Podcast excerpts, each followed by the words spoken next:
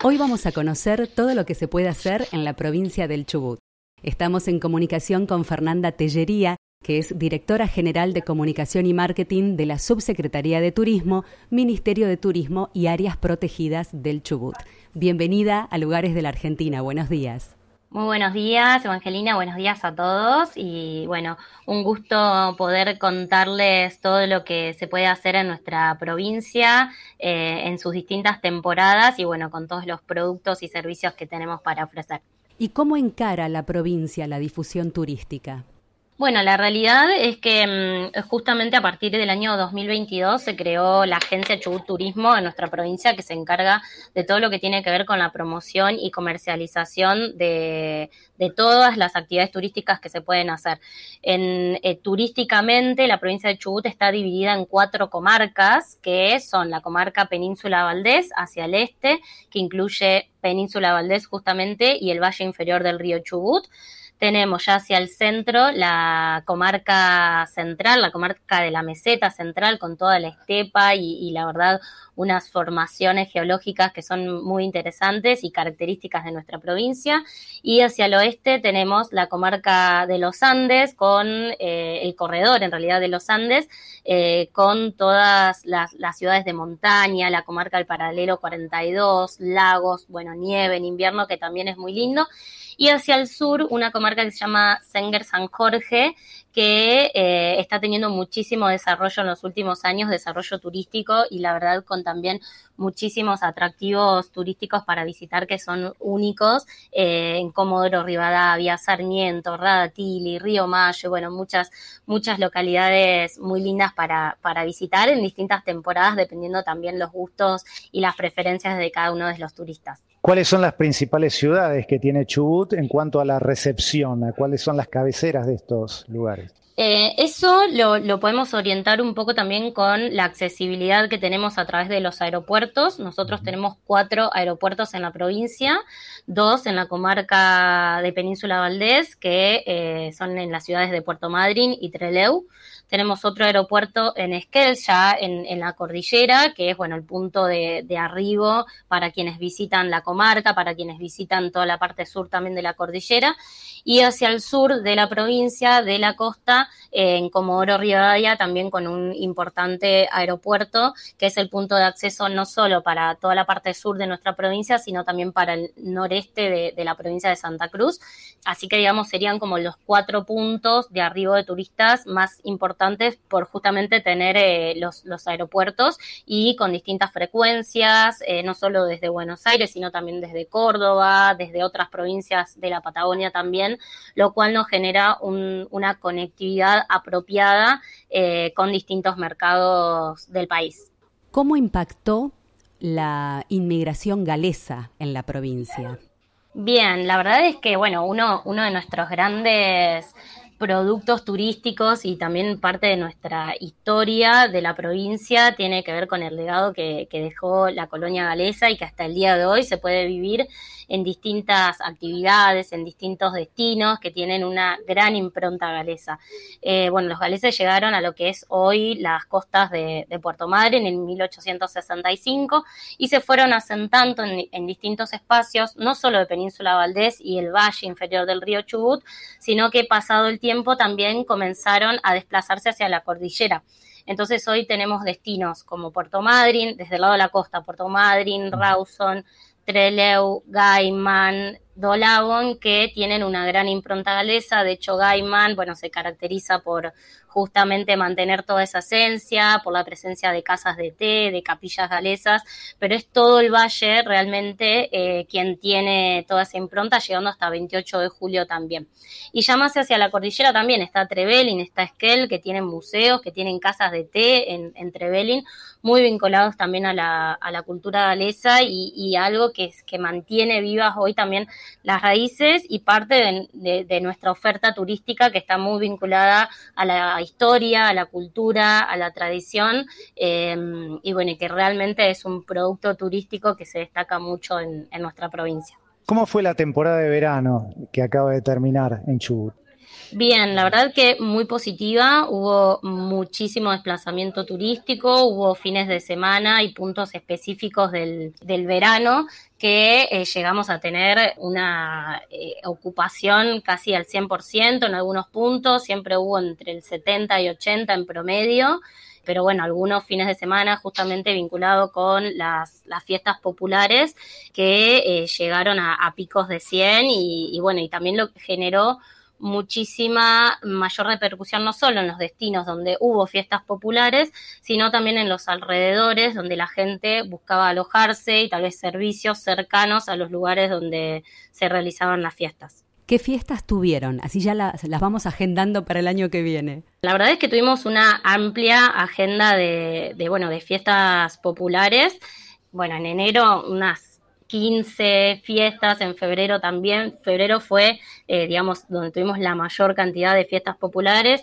Viene marzo también con una linda agenda y ya es para todo el año. Después, si quieren, también podemos compartirles el flyer con todas las, las, fiestas que se han realizado, pero tuvimos la fiesta nacional del asado, la fiesta nacional del cordero, la fiesta de la esquila, la, un montón. La verdad es que si me pongo a nombrarlas fueron muchísimas, pero eh, sí eh, que tuvieron eh, una gran repercusión, que se generaron en las cuatro comarcas, no solo en un punto específico, y que realmente han tenido una, una gran repercusión. Tuvimos los carnavales también en Dolabón, carnavales en el resto de la provincia, bueno, la fiesta del tren a vapor, muchísimas, muchísimas actividades y con una agenda también para, para confirmar para, para este mes que ya está transcurriendo y para los próximos meses también con, con muchas actividades. Nos hablaste de la conectividad aérea. Te llevo a la conectividad en ruta. ¿Cuál es el estado de las rutas para cruzar tanto a lo alto como a lo ancho la provincia? Porque es muy extensa.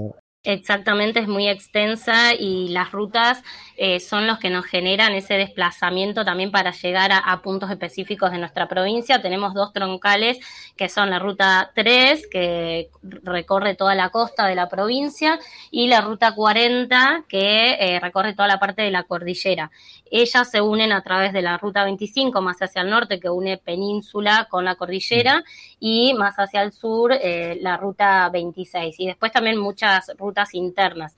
La realidad es que hubo un gran desplazamiento, sobre todo en lo que es la, ruta 40, de vehículos particulares, motorhomes, de, de gente que está viajando, digamos, por su cuenta, también recorriendo no solo la provincia de Chubut, sino toda la Patagonia, la tan emblemática ruta 40, y la verdad es que genera un desplazamiento turístico eh, también muy acorde a el, producto que, estamos ofreciendo, también vinculado a las, a las fiestas populares. Pero bueno, con muchos atractivos, sobre todo en, la cordillera que se buscan de lagos, montañas, parques nacionales y que realmente eh, son muy, muy lindos para, para visitar y que busca generalmente la gente de las grandes ciudades, los turistas que nos visitan de grandes ciudades, que es un poco el contacto con la naturaleza, descansar, la paz, bueno, salir un poco de la rutina y desconectarse y bueno, y eso es un poco lo, lo que se ofrece mm, a través de estos viajes. Y llega el otoño. ¿Qué va a pasar en la provincia del Chubut? Bueno, estamos eh, próximos a lanzar en otoño la, temporada de orcas. El, lanzamiento se, va a realizar a partir del 16 de, de marzo y eh, lo vamos a trabajar a través de la Semana de las Orcas, donde va a haber diferentes actividades, no solo vinculadas a la promoción turística, sino también al, a lo educativo, a la investigación, ya que, eh, bueno, justamente el tema Orcas es uno de, los más buscados en términos de investigaciones científicas, de fotógrafos, de, de, grupos de filmación que quieren hacer, realizar documentales. Y bueno, estamos entrando en esa temporada y bueno, vamos a, a realizar diferentes diferentes charlas y, bueno, conversatorios, actividades lúdicas en el Ecocentro Pampa Azul en Puerto Madryn y también en Puerto Pirámides. Y también vamos a estar eh, llegando hacia la unidad operativa Punta Norte dentro del área natural protegida Península Valdés, donde también se van a eh, realizar diferentes actividades, disfrutar del centro de interpretación y bueno, y, y la característica que es desde los miradores ver el comportamiento de las orcas que producen una, justamente un comportamiento bastante singular para poder alimentarse que es el varamiento intencional en las costas, que se hace justo en, este punto especial que es en Punta Norte, que es la, parte más hacia el norte de la península de Valdés. Así que, mm, bueno, la verdad es que tenemos una amplia agenda vinculado a eso y eh, también actividades en el valle que tienen que ver con, por ejemplo, muestras agropecuarias. Se viene la fiesta del citron también en, en todo lo que es ese engaiman que se realiza, pero vincula a todo el valle inferior del río Chubut con productores que, eh, bueno, se acercan a, estos espacios para ofrecer sus productos y para mostrar cómo es la, producción de las distintas, de los distintos alimentos que conforman la gastronomía de nuestra provincia. Fue un verano muy intenso, el otoño se viene con todo, vienen vacaciones de invierno, ¿qué podría encontrar en Chubut en invierno? Bueno, en, invierno la verdad es que tenemos un, nuestro gran, nuestras grandes estrellas, digamos, llegan en, en, junio, julio. Por un lado, todo lo que tiene que ver con la nieve en la cordillera, tenemos un centro de esquí, La Olla, en Esquel, que se puede combinar con actividades en los parques nacionales, en el Parque Nacional Los Alerces, entre Belén y todos los alrededores. Bueno, el, tren La Trochita, que también está teniendo una, una gran repercusión y que realmente es un producto que se puede combinar tranquilamente tranquilamente para la familia y para personas que buscan este tipo de, actividades.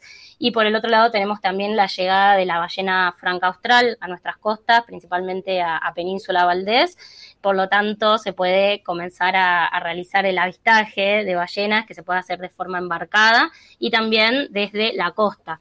Así que también muy, muchas actividades vinculadas a ello. Esto se, lo, lanzaremos eh, un poquito más adelante, pero bueno, ya a partir de esta fecha en el invierno se generan estos, estos grandes atractivos y que le dan mucho impulso y mucha oferta turística también a, a toda la provincia.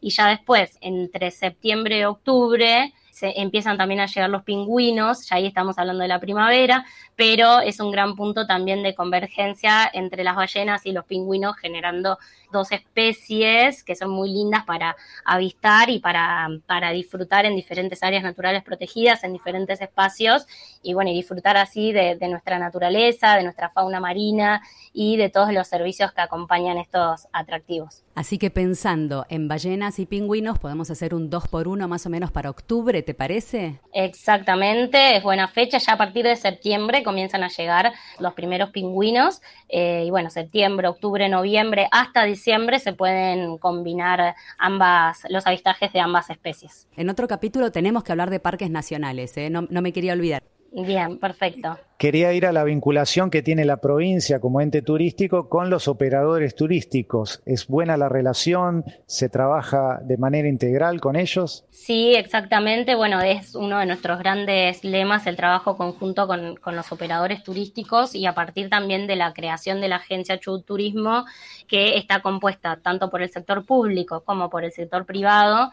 Eh, la verdad es que hay una, una muy buena relación y las actividades se coordinan en, en conjunto, no solo lo vinculado a los lanzamientos turísticos, a, los, a las aperturas de temporadas y demás, sino también eh, a la participación, por ejemplo, en ferias nacionales e internacionales, eh, también en vinculación con capacitaciones que se, que se hacen, por ejemplo, hace poquito se realizó una capacitación en Buenos Aires para tour operadores de Buenos Aires que ofrezcan o no productos de la provincia de Chubut. Entonces es un poco afianzar esta relación y comenzar a trabajar en pos de, bueno, de lograr no solo la promoción y la difusión, sino la comercialización de todos nuestros productos y servicios turísticos. O sea que nos quedamos con el eslogan bien puesto, que Chubut es una provincia que se puede disfrutar todo el año. Exactamente, sí, se puede disfrutar todo el año, siempre con actividades diferentes, pero eh, siempre se va a encontrar eh, algo para, disfrutar en, en, la provincia de Chubut, con algunos,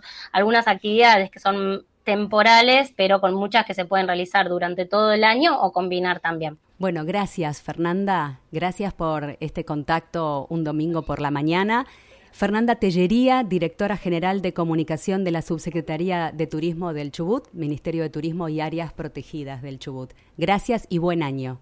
Bueno, muchísimas gracias, buen año para ustedes y quedamos a disposición para lo que precisen y los esperamos en la provincia. Conocimos algo de Chubut en lugares de la Argentina.